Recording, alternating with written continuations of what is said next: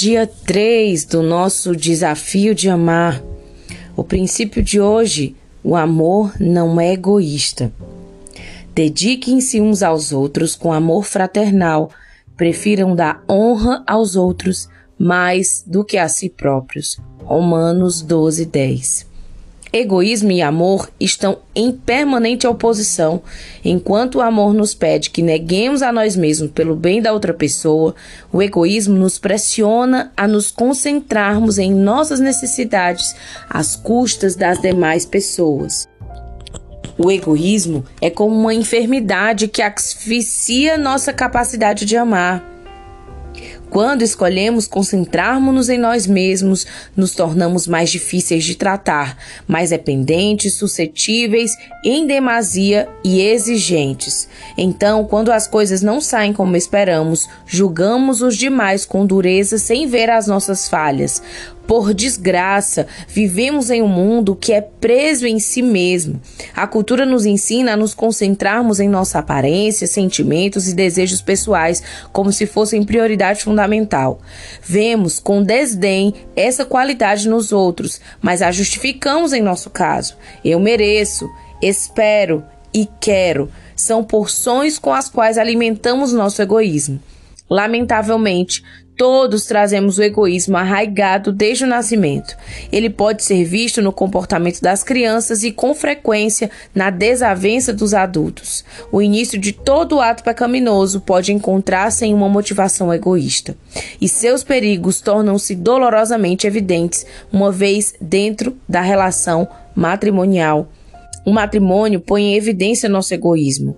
Quando um marido coloca os seus interesses, desejos e prioridades à frente de sua esposa, é sinal de egoísmo. Quando uma esposa reclama constantemente sobre o tempo e a energia gastos em suprir as necessidades de seu marido, é sinal de egoísmo. O mau humor e a queixa são egoísmos disfarçados. A indolência e a irresponsabilidade são outras máscaras que usa.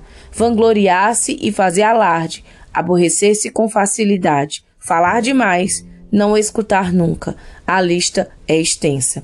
Mesmo os atos de generosidade podem ser egoístas se a motivação é vanglória ou receber recompensa. Ao ler isso, você se concentrou na tendência de seu cônjuge de fazer algumas dessas coisas, porém ignorou a sua. Por que temos parâmetros tão baixos para nós mesmos e expectativas tão altas para o nosso cônjuge? A resposta é cruel. Todos lutamos com egoísmo. Em resumo, você toma decisões por amor a outros ou por amor a você mesmo. Porém, o amor não busca seus interesses. 1 Coríntios 13, 5. A beleza disso é que encontramos sua satisfação no bem-estar dos demais. Pessoas amorosas em casamentos cheios de amor estão decididas a baixar a cabeça e cuidar do outro ser humano como quem resolveu compartilhar a vida.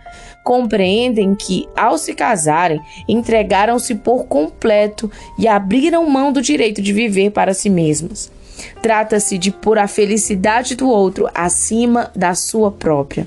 Privilegiar o amor ao seu cônjuge fará com que ele diga não ao que deve dizer sim, ao que o outro necessita.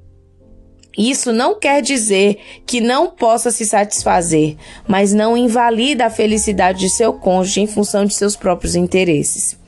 Além do mais, o amor traz liberdade interior. Ajuda a libertar-se da ansiedade que produzem expectativas pouco realistas e as exigências insatisfeitas. Quando se prioriza o bem-estar do cônjuge, ocorre uma satisfação inigualável que as ações egoístas não podem reproduzir. É prazeroso estar com pessoas abnegadas, são os melhores amigos e cônjuges estão sempre dispostos a deixar de lado seus ciúmes e exigências para entregar-se à alegria de amar, servir e doar-se. Na prática, isso geralmente pode significar permitir uns segundos a seu cônjuge para ir primeiro, para falar primeiro, ou que o sirvam primeiro. Quando você aprender, quanto mais você aprender a resistir sua natureza egoísta, mais forte, amoroso e feliz será.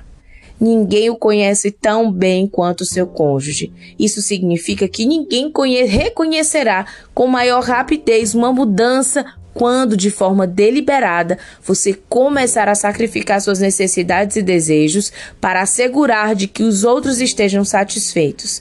Seu esforço pode ser recebido com calor ou com silenciosa suspeita, mas sem dúvida seu cônjuge o notará. Se o desafio de hoje lhe parece difícil de digerir e lhe frustra a ideia de sacrificar seus desejos para beneficiar seu cônjuge, talvez tenha um problema mais profundo com o egoísmo do que queira admitir. Faça essas perguntas para você mesma. Eu realmente desejo o que é melhor para o meu marido ou para minha esposa? Eu quero que ele se sinta amado por mim? Ele acredita que eu tenho maiores interesses em mente? Ele vê, ele me vê buscando os meus interesses em primeiro lugar? Lembre-se, o seu companheiro também tem o desafio de amar uma pessoa egoísta. Então, seja o primeiro a demonstrar amor verdadeiro com os seus olhos bem abertos.